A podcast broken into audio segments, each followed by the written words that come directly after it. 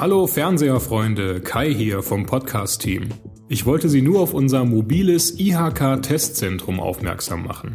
Dabei handelt es sich um einen Bus, in dem Sie und Ihre Angestellten kostenlose Schnelltests machen können. Die kommenden Wochen fährt unser Bus wechselnde Gewerbegebiete im Kammerbezirk ab. Montags ist er in Hattingen, dienstags in Bochum, mittwochs in Herne, donnerstags in Witten und freitags wieder in Bochum. Aktuelle Infos darüber, wo der Bus gerade steht und welches Ziel er als nächstes ansteuert, finden Sie auf netzen.de. Da gibt es jetzt einen neuen Button ganz links und wenn Sie da draufklicken, landen Sie direkt auf dem entsprechenden Beitrag. Der Testbus ist unsere Art, Sie, unsere Mitgliedsunternehmen, in diesen schwierigen Zeiten zu unterstützen. Ein großes Dankeschön an die Unternehmen, die unseren Bus auf ihrem Parkplatz stehen lassen. Damit helfen sie uns, aber was noch viel wichtiger ist, den Unternehmern und den Unternehmerinnen aus der Region. Das war's auch schon. Viel Spaß bei der heutigen Folge.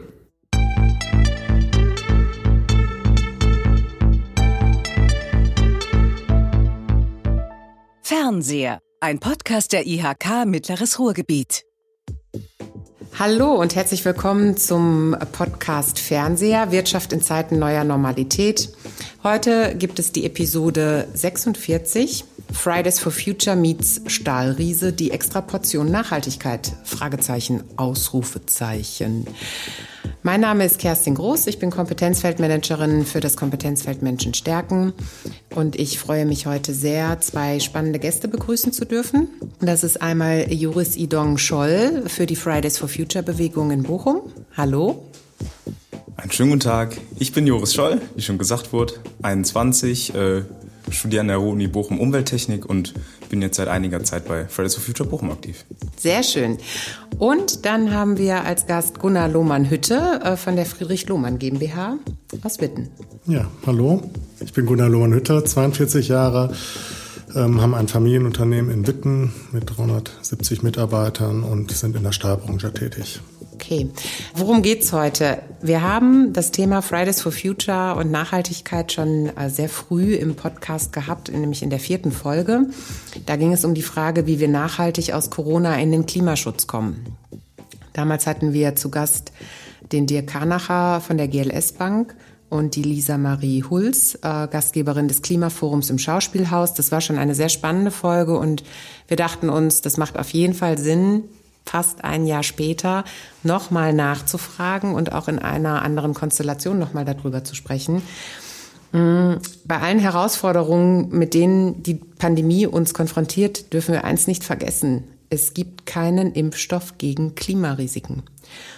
Und ähm, es gibt den aktuellen Bericht, ähm, Weltrisikobericht. Und ja, wir haben als bundesweit erste IHK ähm, uns zum Pariser Klimaschutzabkommen von 2015 geäußert, haben mit unserer Vollversammlung eine Resolution verabschiedet, in der gesagt wird, dass wir als Wirtschaft die Inhalte äh, des Klimaschutzabkommens von Paris absolut mitgehen. Das hat durchaus auch zu mm, großem Interesse in der IHK-Welt geführt und es gab die ein oder andere IHK, die auch angerufen hat und gefragt hat, ob sie denn den Text wohl mal haben könnten. Äh, insofern sieht man auch, dass von Wirtschaftsseite das Thema natürlich sehr hoch gespielt wird. Wir fragen uns aber auch, was muss Wirtschaft, was müssen wir leisten, um dem Risiko Klimawandel begegnen zu können. Ähm, ihr habt jetzt gerade schon Hallo gesagt und ähm, wir sagen ihr, du. Das haben wir gerade geklärt im Vorfeld. Und äh, ich freue mich auf eine spannende Podcast-Folge mit euch beiden und ähm, würde euch jetzt bitten, zur Begrüßung noch mal ein bisschen was zu euch und ja, zur Bewegung Fridays for Future und auch zum Unternehmen äh, Luhmann Hütte zu sagen.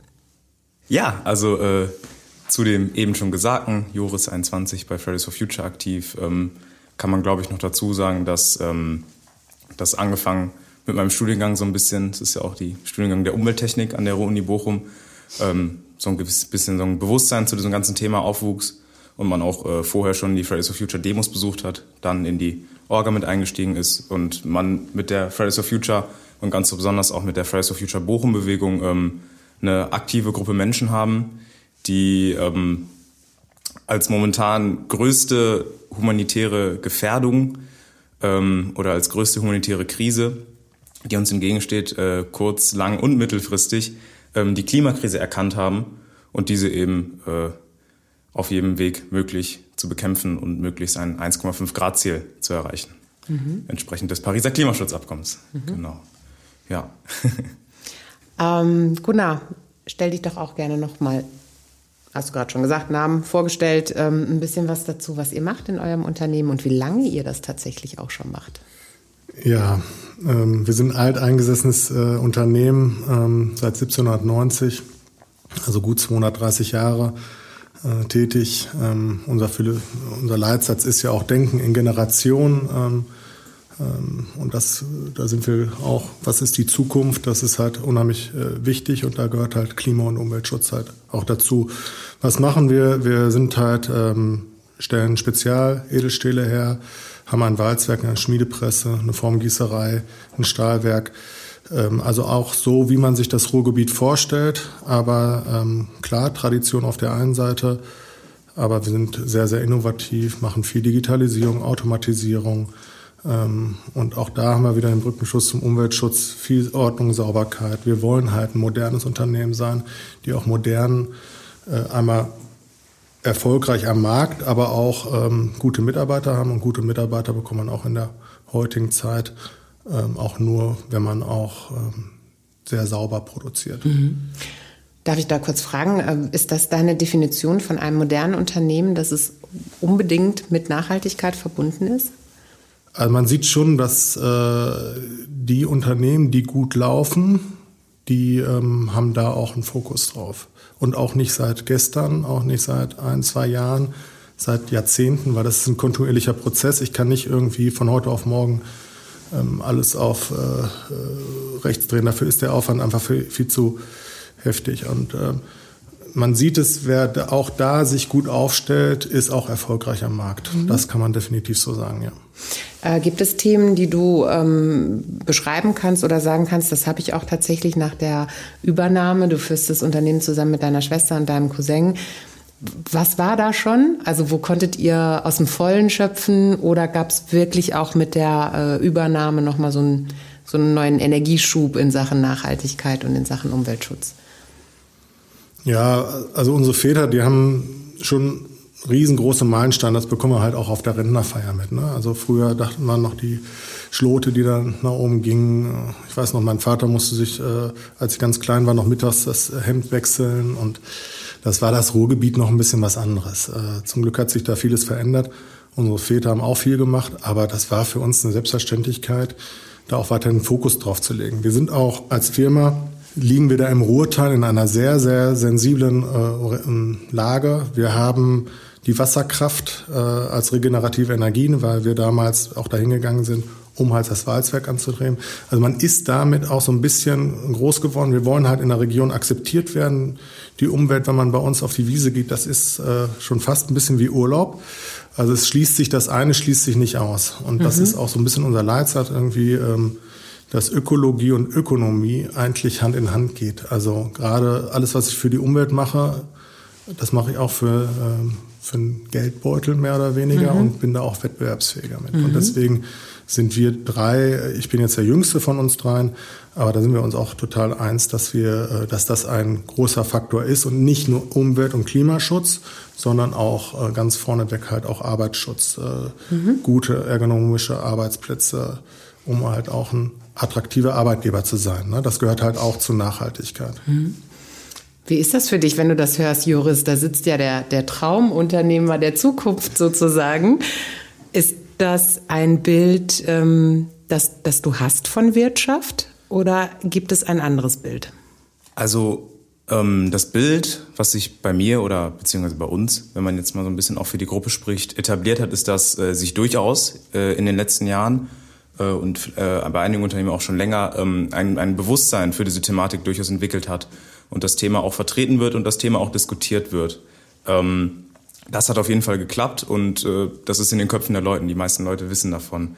Was wir allerdings ähm, teilweise bemängeln ähm, oder beziehungsweise was wir denken, was da noch falsch gesehen wird, ist, dass ähm, viele, Leute, viele Leute denken oder auch viele äh, Industrievertreter denken, dass ähm, Nachhaltigkeit und dass vor allem auch Klimaschutz ähm, konträr laufen. Zur Wirtschaftlichkeit. Also dass das äh, zwei sich widersprechende Aspekte sind und ähm, das ist unserer Meinung nach, wie gerade schon gesagt wird, da kann ich auf jeden Fall zustimmen, äh, vielerseits ein Fehlgedanke, dass nämlich ähm, auf jeden Fall äh, na, Klimaschutz, besonders Klimaschutz auch nicht unbedingt immer nur eine Hürde sein muss, sondern durchaus auch äh, Raum für Innovation bildet und auch äh, Raum dafür bildet, sich weiterzuentwickeln als Unternehmen und fortschrittlich zu bleiben, nicht zu veralten. Wir sehen allerdings trotzdem auch an, dass, ähm, dass das Ganze nicht rein von selbst höchstwahrscheinlich passieren kann, da ähm, es leider auch Aspekte des Klimaschutzes gibt, die an sich von alleine nicht äh, der Wirtschaftlichkeit entsprechen. Aspekte, die stimmen, sind natürlich sowas wie alleine das Einsparen von Strom. Das ist, äh, das hat man früher einfach Effizienz genannt. Äh, das ist ja höchst wirtschaftlich eigentlich, wenn man äh, unnötigen Stromverbrauch einschränken kann, Stromkosten senkt für die gleiche Menge Produkte oder vielleicht noch mehr. Das ist höchst effizient. Das ist schon immer äh, ein Teil der Wirtschaftlichkeit. Problem ist zum Beispiel dann, ähm, wenn es wirklich um den Klimawandel geht. Denn ein Klima ist ein in, in jeder Hinsicht ein Allgemeingut was leider dem in der betriebswirtschaftlichen Rechnung an sich nicht auftaucht, an sich erstmal. Ähm, deswegen, um diese Aspekte in die betriebswirtschaftlichen Aspekte mit einzubringen, fordern wir, dass es quasi ein Äquivalent dazu gibt, was dann in dem Falle eine CO2-Steuer wäre, die eben die Auswirkungen auf das Klima auch in die betriebswirtschaftlichen Bilanzen quasi einbringt und somit die Entscheidung auch grüner macht.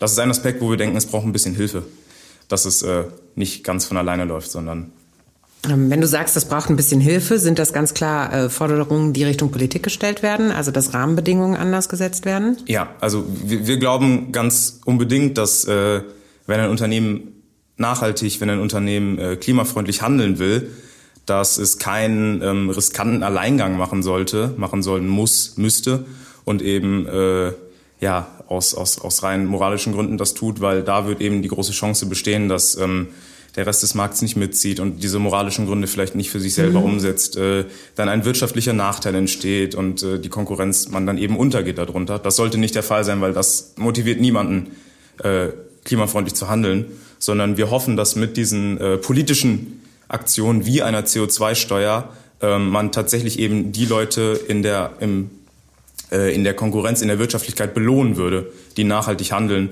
und somit gegenüber unklimafreundlichen Unternehmen einen kompetitiven Vorteil hätten und mhm. es somit äh, motiviert wird. Was sagst du dazu, Gunnar?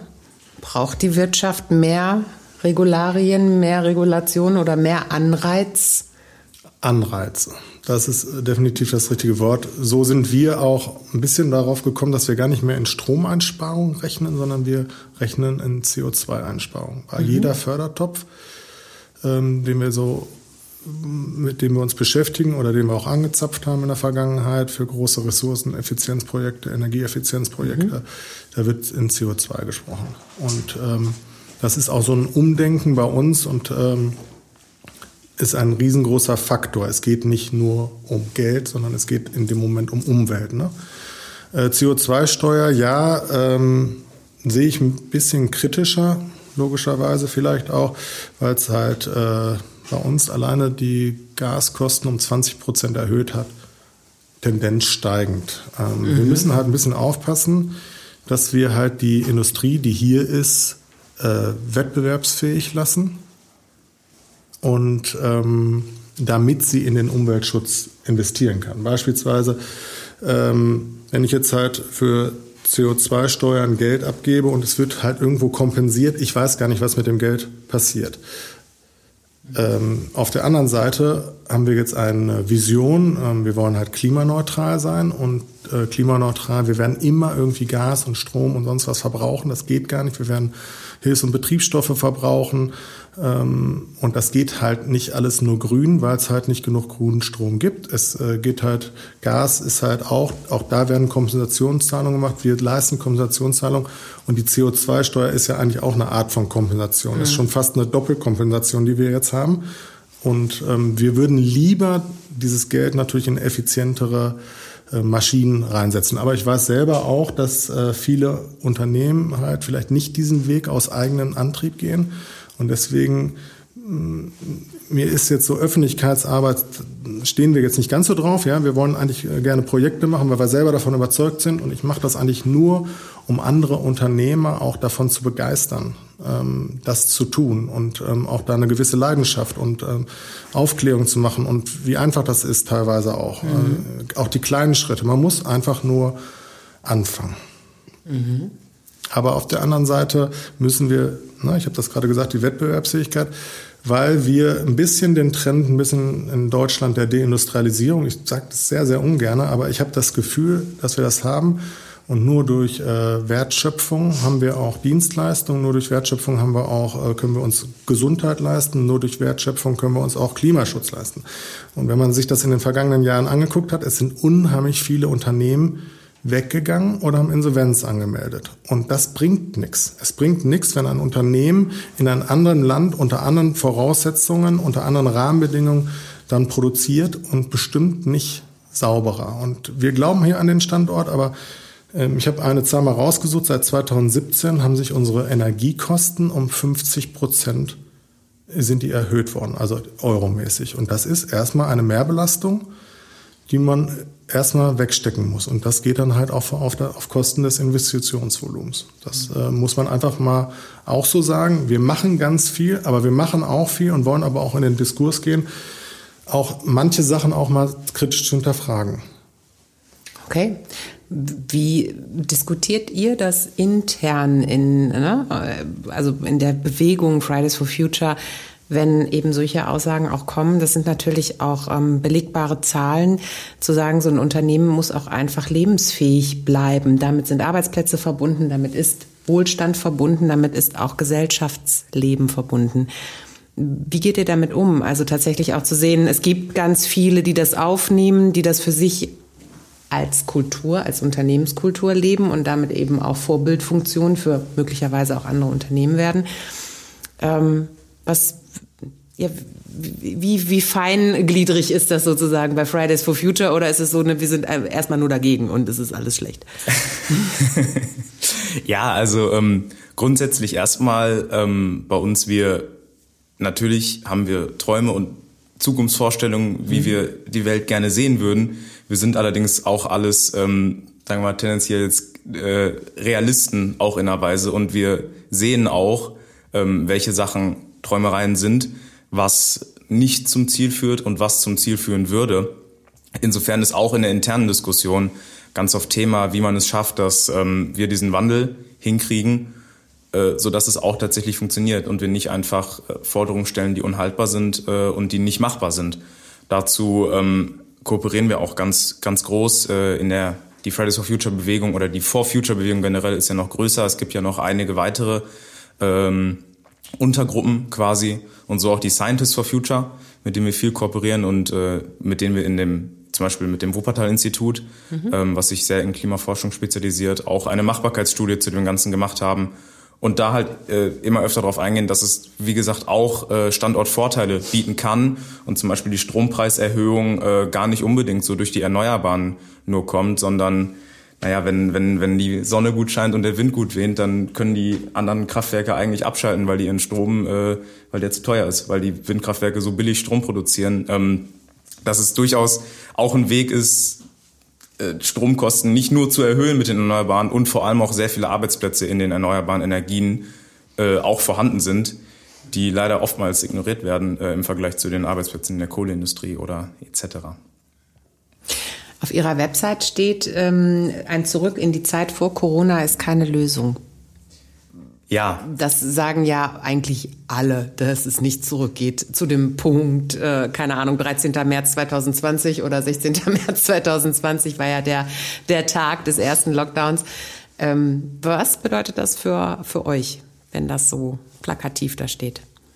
Also erstmal jetzt das Thema Corona wieder an der Stelle. Ne? Wir wollen das natürlich nicht zu lang halten. Ich glaube, die Leute haben sehr viel schon darüber gehört, aber trotzdem ähm, kann man dazu sagen, ja, wir schreiben, dass wir uns einfach nur zurück nicht vorstellen können, weil man, glaube ich, äh, jetzt über die Zeit auch bemerkt hat, welche Sachen, äh, naja, stellenweise wirklich unnötig sind. Und dass so der ein oder andere ähm, Business-Auslandsflug sich mit einer Videotelefonat äh, ersetzen lässe mhm. und ähm, dass man da auch durchaus ähm, mal nachdenken kann, gucken kann, äh, was, was ist nötig, was ist unnötig. Natürlich wollen wir trotzdem ein Zurück in die Normalität wieder. Äh, wir sind auch großteils junge Leute, die auch alle mal wieder Bock hätten, äh, nicht nur online die Vorlesung zu sehen, sondern auch mal über den Campus zu laufen und die Sonne zu genießen oder mal wieder feiern zu gehen. Also das ist natürlich selbstverständlich bei uns auch so. Ja.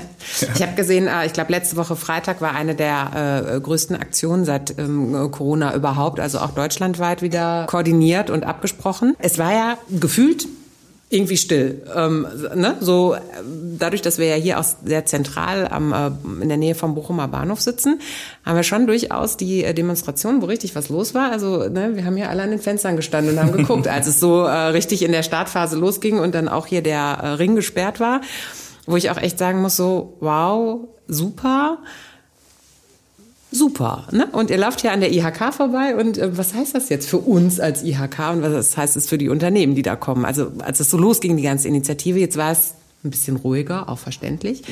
Mm, was ist denn so der Plan für die nächsten zwölf Monate? Ähm, jetzt in Bezug auf äh, IHK-Industrieverbände oder äh, insgesamt? insgesamt. So wie okay. ihr euch als Initiative jetzt weiterentwickelt mhm. habt vielleicht auch in den zwölf Monaten. Also nur weil man es nicht hört oder sieht, heißt ja nicht, dass nichts stattgefunden hat. Das muss man ja einmal sagen. Ähm, und dann natürlich ja. auch in Bezug auf Zusammenarbeit. Also erstmal freut es, glaube ich, mich und uns äh, alle sehr, dass äh, man uns hier so gut hören konnte. da haben wir einen guten Job geleistet. Ähm, was der Plan ist, also wir waren natürlich ein bisschen, da brauchen wir jetzt auch nicht schön reden, wir waren in der Versenke. Also weil äh, es ist, wir, wir, ja, brauchen wir, brauchen wir nichts vormachen. Äh, wir haben, wir haben, äh, wir mussten erstmal ein Konzept ausarbeiten, wie wir damit klarkommen. Jetzt dieses äh, Corona, wir sind ja auch keine Corona-Leugner.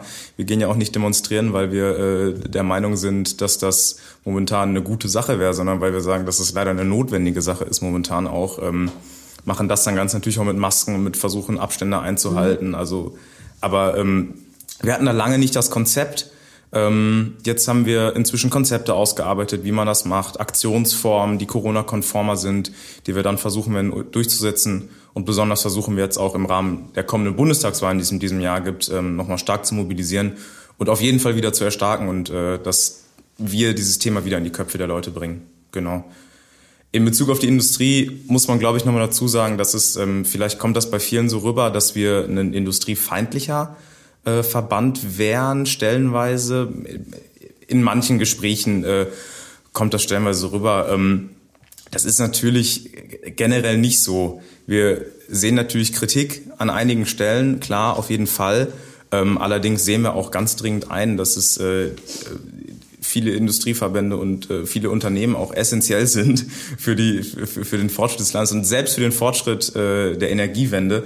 Was, was wäre, wie viele Windkrafträder könnte man bauen ohne äh, Stahlproduzenten? Das äh, wäre Genau, also auch da muss man einsehen, äh, muss man auch auf Kooperation setzen. Also ich muss äh, oder kann für diese IHK sagen, dass wir auch ganz klar sagen, dass ihr die zukünftigen Mitarbeiter für alle Mitgliedsunternehmen sind, die wir haben. Also äh, egal jetzt in welchem Alter oder von welcher Altersklasse angefangen, je nachdem, wo die Aktivitäten sind, ähm, ob das jetzt ähm, ne, eher Jüngere sind, äh, ich sag mal so ab Teenageralter 13, 14, 15, da ist ja alles dabei. Aber in fünf Jahren sind auch die dann in der Entscheidungssituation zu sagen, gehe ich vielleicht in eine eine Ausbildung, gehe ich vielleicht zu einem Stahlproduzenten und trotzdem kann ich Teil einer solchen Bewegung zu sein, weil das meine Zukunft ist, um die es geht. Also da sind wir, da sind wir sehr klar und sehr offen. Ähm, ich sag natürlich. Ich finde auch das, dass äh, die äh, junge Generation sich für dieses Thema, also es gibt ja keinen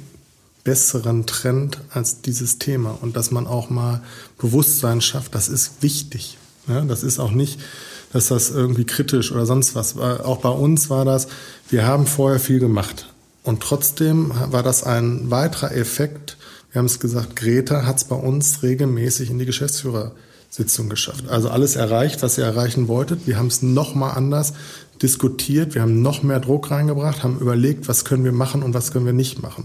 Natürlich kann man jetzt immer sagen, ja, aber nur von äh, auf der Straße gehen ist nichts erreicht. Doch, das ist schon was erreicht, natürlich, auf der einen Seite. Aber wir und die Unternehmen und viele andere sind jetzt daran gefordert, wie kann ich das umsetzen? Und das muss dann auch in dem Moment, gibt es Grenzen teilweise bei der Umsetzung. Und es gibt auch, auch da muss man hinhören, wo sind da die Probleme in der Industrie? Beispielsweise erneuerbare Energien weil wir eine Wasserkraft haben. Ich bin auch erster Vorsitzender der Wasserkraft Werke hier in äh, Nordrhein-Westfalen. Ich bin im Landesverband für erneuerbare Energien. Also wir haben eine riesengroße Photovoltaikanlage mit 243 Kilowatt Peak. Also wir haben wir machen in dieser Richtung viel, aber auch da muss man auch mal sagen, da muss auch was für die regenerativen Energien getan werden, weil die da, da gibt es auch immer Kritikpunkte. Es gibt Kritikpunkte an der Wasserkraft, es gibt Kritikpunkte an der Photovoltaik, aber auch an der Windkraft. Ja, und da müssen wir da auch bessere Rahmenbedingungen schaffen, damit wir auch mehr grünen Strom dann in dem Moment auch haben. Nur von wir wollen das jetzt, passiert es nicht. In der Realität sieht das anders aus. Da sind einfach einzelne Interessen, da sind es die Fischerei, da sind es die Vögel, da sind es die Naturschutzverbände, die sich auch nicht ganz eins da sind. Aber wir müssen uns überlegen, an jeder Art der Energiegewinnung gibt es Kritikformen. Aber irgendwie, wir brauchen alle Energie. Ja, und da müssen wir einfach gucken, dass wir da gute Rahmenbedingungen schaffen, Planungssicherheit, wo man dann auch hingeht. Ja, mhm. und ähm, deswegen, also ich kann nur sagen, bei uns auf jeden Fall das nochmal einen weiteren Effekt er, ergeben und der Name Greta ist echt häufig bei uns gefallen äh, und ähm, deswegen war das nochmal bei uns auch so ein Pusher. Deswegen haben wir auch gesagt, okay, ähm, andere Verbände haben gesagt, ey, ihr macht total viel, ihr müsst da auch ein bisschen mehr Öffentlichkeitsarbeit machen. Und dann haben wir irgendwann mal uns überlegt, okay, wir wollen jetzt mal einen Effekt machen. Äh, und haben gesagt, wir wollen jetzt die erste CO2-neutrale Gießerei in Deutschland werden. Also wir wollen wirklich CO2-neutral sein. Wir machen das nicht marketingmäßig jetzt irgendwie, weil wir sagen, wir sind die Besten und wir sind, machen das so toll und alle anderen können das nicht. Wir wollen einfach so ein bisschen Vorbild vorweggehen, Vorreiterrolle spielen. Wir machen das nicht, weil unsere Kunden das fordern. Die werden das aber irgendwann mal fordern. Wir machen das nicht, weil es unsere Mitarbeiter fordern. Aber diese Fragen kommen bei Bewerbungsgesprächen auch immer, immer mehr. Ähm, deswegen wollen wir da einfach vorweggehen und jetzt, äh, wir haben das geschafft. Wir, haben, wir machen grünen Strom halt nur. Ähm, wir haben CO2-neutrales Gas, das heißt, unser Energieversorger muss es kompensieren. Und die, äh, das Benzin, das kompensieren wir. Und ab Mitte des Jahres jetzt werden wir auch ähm, die H&B-Stoffe ähm, kompensieren, was ein riesengroßer Faktor ist, was ja gar keiner auf dem Schirm hat, ne? die äh, Rohhis- und Betriebsstoffe. Ähm, da mussten wir auch kurz mal schlucken und Corona hat uns da tatsächlich so ein bisschen außer Spur gebracht, weil wir erstmal gucken mussten, was sind das jetzt für wirtschaftliche Folgen. Mhm. Ähm, wir müssten auch erstmal gucken, das Geld zusammenzuhalten, bevor wir da jetzt irgendwie weiterlaufen. Auf der einen Seite irgendwie Kurzarbeit und da machen wir, mhm. das muss man auch aufpassen.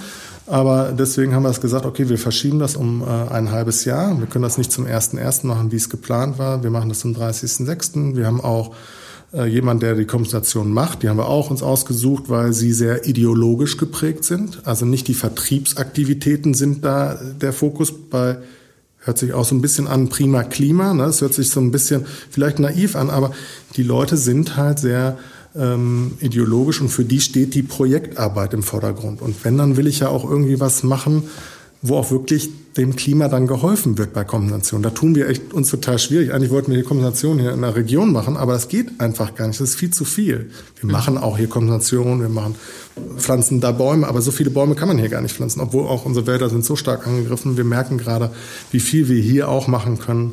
Wir haben auch letztes Jahr äh, entsprechend unseres Jubiläums ähm, äh, Bäume gespendet, machen das auch dieses Jahr, nehmen dann die äh, Mitarbeiter auch mit rein. Äh, so, das, das ist dann dieser Umweltschutz zum Anfassen, weil die Kombination, die ist so weit weg, das ist irgendwo auf der Welt, Venezuela, irgendwo werden Bäume gepflanzt und man weiß es gar nicht. Das tut sich ein Unternehmer echt schwer mit. Mhm. Aber im Endeffekt haben wir dann dieses Ziel erreicht, klimaneutral. Unsere Gießerei, 100 Leute von 270 Leuten, äh, von 370 Leuten, aber der Hauptstandort, äh, das wird dann nochmal eine ganz andere Aufgabe, den dann auch irgendwann mal klimaneutral mhm. hinzubekommen. Wir haben gesagt, das wollen wir mittelfristig schaffen. Äh, ich, ich nenne es jetzt nochmal aktuell eine Vision. Ne? Aber ähm, es wird in diese Richtung halt auch gehen. Ne? Äh, dazu auch direkt eine vielleicht auch tacken persönliche Frage stellenweise, weil äh, studiumsbedingt äh, dieses Thema auch tatsächlich aufkam und äh, ich hier quasi die Person sitzen habe dafür.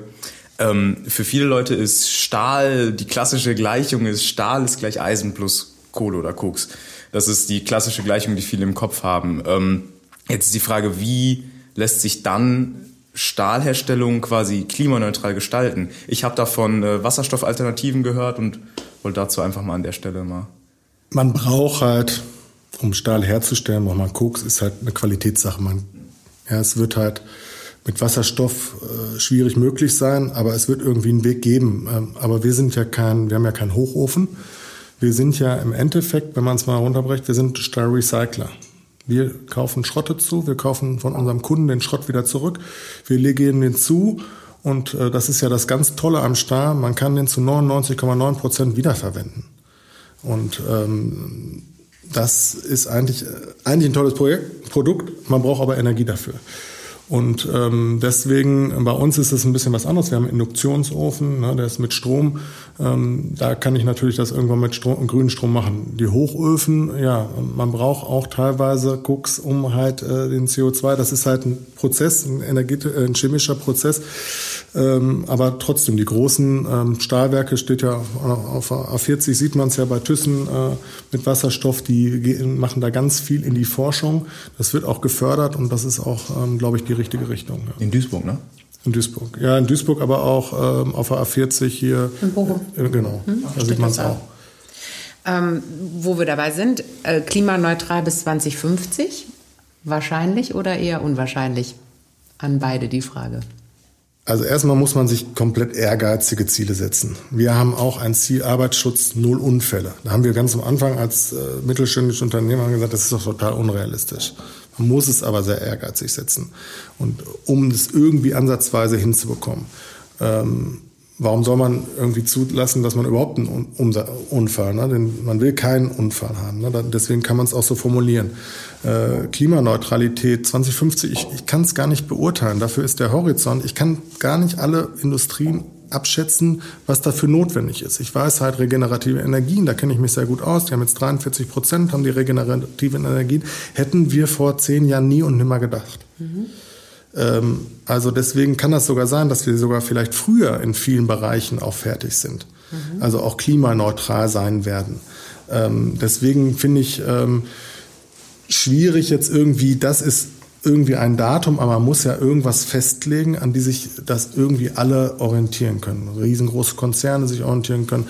Daran legen sich auch Fördertöpfe aus. Deswegen, äh, aber wahrscheinlich äh, kann man das Ziel sogar noch ehrgeiziger fassen als, äh, als wir als mittelständisches Unternehmen.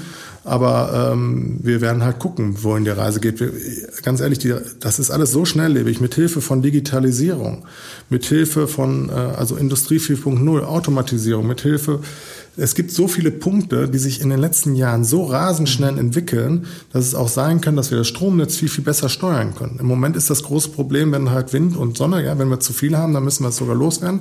Aber mhm. wir hatten auch im Januar einen Tag, wo wir gar nichts hatten. Und dann war es echt ein Problem und mussten den Atomstrom dann irgendwie aus Frankreich holen. Ähm, aber es kann sein, durch Speicherung oder sonst was, dass, da wird ja so viel geforscht im Moment, dass wir da auf jeden Fall, äh, glaube ich, ähm, zumindest in Deutschland auf dem richtigen Weg sind. Und wir müssen als Deutschland halt jetzt auch noch ganz viele andere Länder davon begeistern, weil Klima ist ein globales Thema. Ne? Also dazu noch ganz kurz und dann äh, komme ich gerne zu dir, Joris. Äh, Finde ich total super, dass du jetzt den selber äh, gesagt hast so und ähm, die das offen machen für Innovation und für Zukunftsorientierung. Wir können das alle nicht abschätzen, wie diese Innovationssprünge sich tatsächlich auch auf Wirtschaft, Wirtschaften in den unterschiedlichen Branchenbereichen zukünftig auswirken wird und ähm, dann tatsächlich zu sagen, ja, das, das kann ein Ziel sein. Ne? Und wir setzen es uns erstmal und vielleicht sogar noch ein bisschen ehrgeiziger ähm, und das zu unterstützen mit dem mit der Zukunftsvision von es da, da, ist noch so viel, was sich noch entwickeln kann, was wir vielleicht gar nicht jetzt schon im Kopf haben. Und dann kommen Corona, ich wollte das Wort eigentlich gar nicht kein einziges Mal erwähnen, aber Corona, es, es gibt, ich habe irgendwie, versuche ich immer an jedem Schlechten auch was Gutes zu sehen. Und Corona hat viele Leute zum Nachdenken gebracht. Es ist ein ganz anderes Bewusstsein inzwischen, was will ich? Also wir als Konsumenten entscheiden halt auch, was wir wollen. Wir entscheiden, ja, Bio Abo-Kiste oder sowas wird man im Moment nicht bekommen, weil äh, die, die, sind, die laufen über. Das ist ein, ist ein Trend. Also wir sind viel, viel, viel bewusster. Wir müssen aufpassen, das ist die eine Sache. Das ist ein super Trend jetzt in, in, in Corona. Aber wir müssen auch auf der anderen Seite auch aufpassen, dass wir nicht eine Wegschmeißgesellschaft werden. Das hat jetzt gar nichts mit unserem Unternehmen oder sonst was zu tun.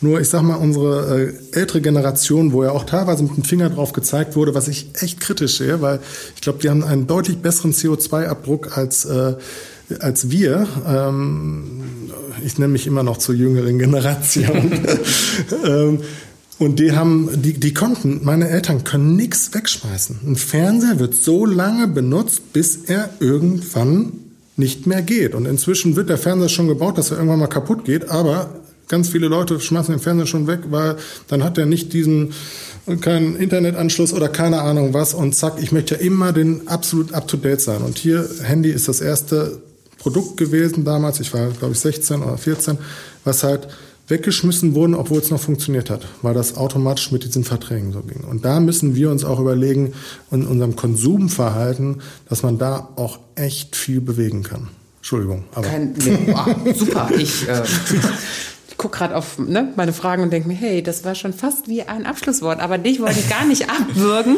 weil ja die Frage war, äh, ähm, klimaneutral bis 2050. Habe ich nicht vergessen. Was sagst du dazu?